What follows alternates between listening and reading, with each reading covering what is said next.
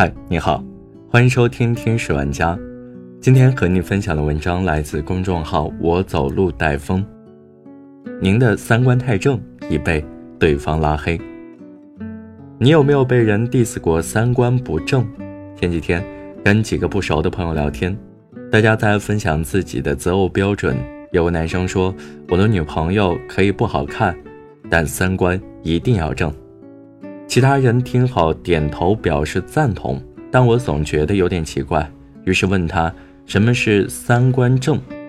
你连三观正都不知道吗？比如说那个网上很火的段子，我喜欢大海，你却说淹死过很多人，你不觉得后者三观就很不正吗？嗯哦，我是一个非常不注重社交礼仪的人，如果我对你说了哦，你千万不要多想，我没有别的意思。我就是觉得你很傻，我非常不喜欢“三观正”这样的形容，并不是说我觉得当个三观正的人不好，而是我越来越不认识这三个字。比如说前段时间朋友说了件事儿，一男的发现自己的女朋友跟同事有些暧昧，觉得自己被绿了之后，一怒之下将女孩的不雅照片发到了朋友圈。他们在的那个城市不大。传来传去，成功变成了大家茶余饭后的谈资。然后那个女孩受不了，割腕了。这事儿上了新闻，评论区点赞第一条是：“这个女的自己不要脸，男的没毛病。”然后下面有好多人回复他说：“三观好正，好久没看过这么正的三观。”把我想说的话说出来了。我看完不止觉得生气，还觉得心寒。三观正，似乎已经成为大家各自站队的口号。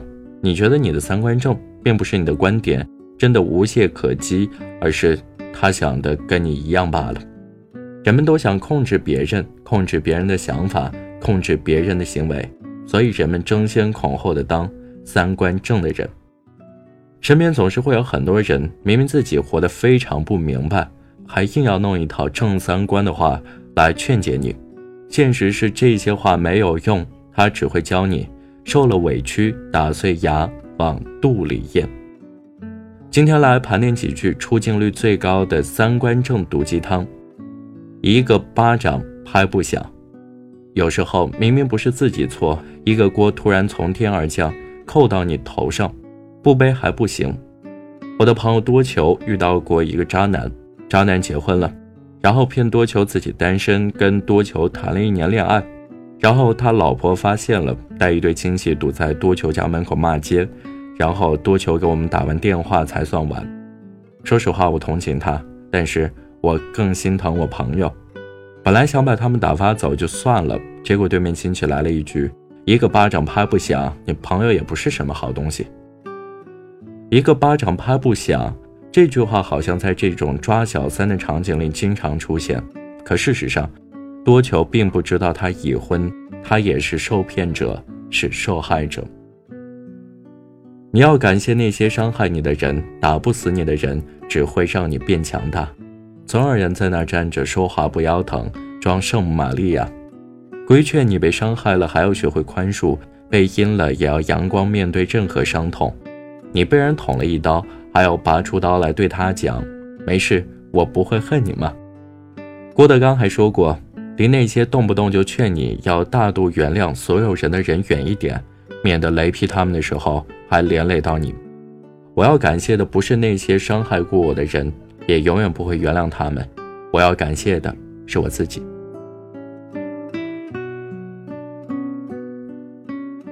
不要和公司谈薪资，你去的每一个地方都是给你学习经验的。看到这句话，我就觉得很眼熟。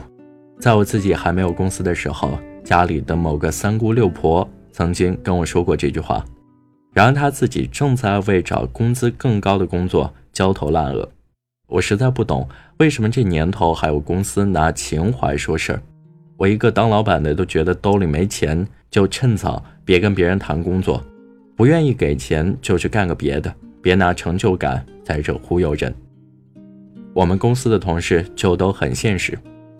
比如前段时间，我为减肥跟行政姐姐说我们不买碳酸饮料了，然后一个风调雨顺的中午，我在公司午睡的时候，膨胀设计突然过来拿笔戳醒我，我们进行了令我刻骨铭心的对话。为什么不给可乐了？喝可乐对身体不好，不利于健康。我都来工作了，我要什么健康？最近九九六很火，我觉得钱给够，怎么样都无所谓。工作就是用来拿钱的，健康我都不要了。你不跟我谈钱，反而跟我谈理想。真的想了很久，要对那些自以为三观很正，其实三观比比萨斜塔还要歪的人说这句话。越是觉得自己做人没问题，喜欢给人讲大道理，自以为三观正的要死的人，越是没用。没有静下心来把自己活明白，就开始对别人的处事方式指手画脚。你那么有时间，怎么不多挣点钱呢？正儿八经具有优秀三观的人，他们从不会把真理挂在嘴边，因为他们知道没有意义，自己悟出来的道理没必要让别人也知道。没有什么本事的人。才会把常言道、俗话说之类的话说给你听。如果你身边也有这样的人，我劝你话不投机半句多，冷眼相待或者直接不理都是最好的方式。毕竟遇到这种人，最好的方式就是您的三观太正，已被对方拉黑。交朋友、处对象、谈亲情，三观契合是第一要义。不然，句句话毒死你，分分钟憋死你。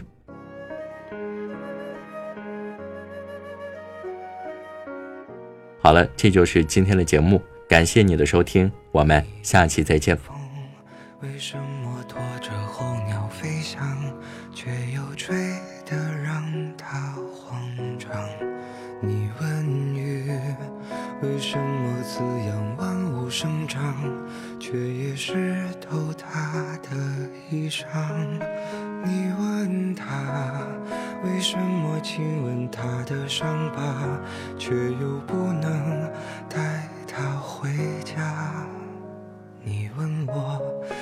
什么还是不敢放下，明知听不到回答。